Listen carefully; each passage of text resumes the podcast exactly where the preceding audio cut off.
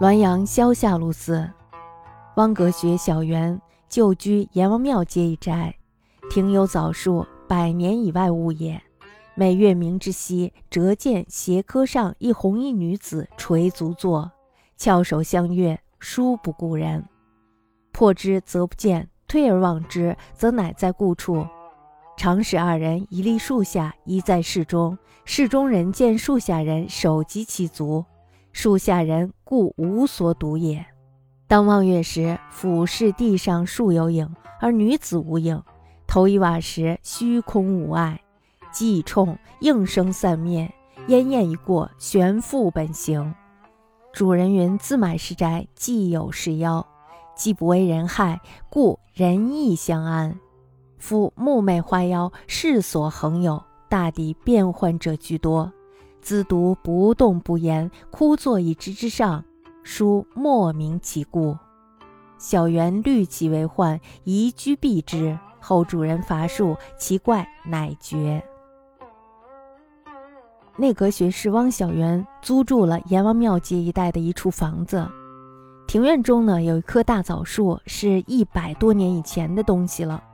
每当月光非常明亮的夜晚，就能看见斜枝上面有一个红衣女子垂足端坐。这个女子呢，翘首望月，从来不看人。可是呢，当人靠近她的时候，就不见了。那么，当你退后再看的时候，她又在原来的地方。曾经呢，叫两个人，一个人站在树下，一个人呢站在屋里。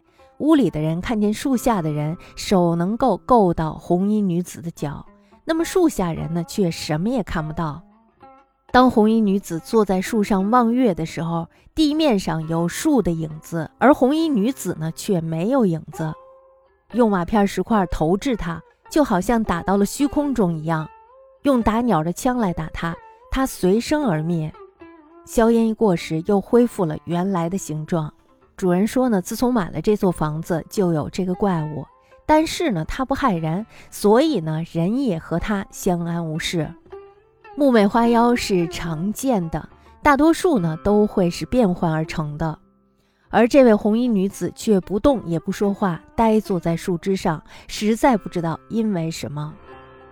汪小媛呢，她非常担心她是一个祸患，于是呢就搬到了别处去。后来呢，主人伐掉了这棵树，那么这个妖怪呢也就就此绝迹了。大家不知道看过没看过夏目友人帐？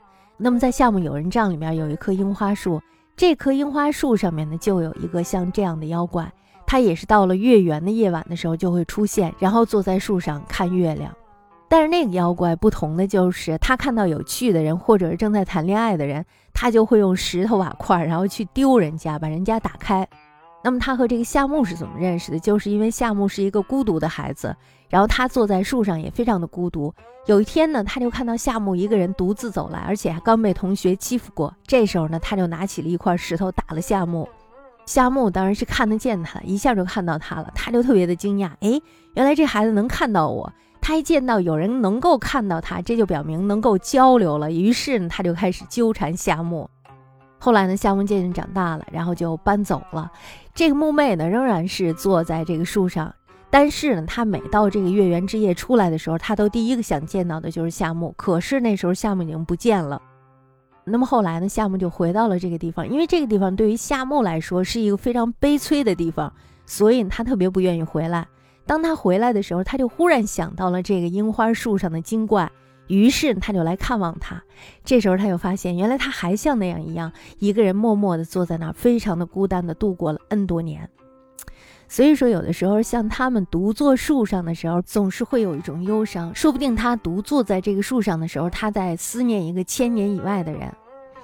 其实我觉得，之所以怕，也是因为人鬼殊途嘛，你不了解他，你也不知道他在想什么。由于他这种不动的行为，让你感到他非常的奇特，所以呢，对他产生了一种怕的想法。那么砍掉他，毁灭他，这就是人类要做的事情，消灭一切让我们感到畏惧的事情，或者是躲避一切让我们感到畏惧的事情。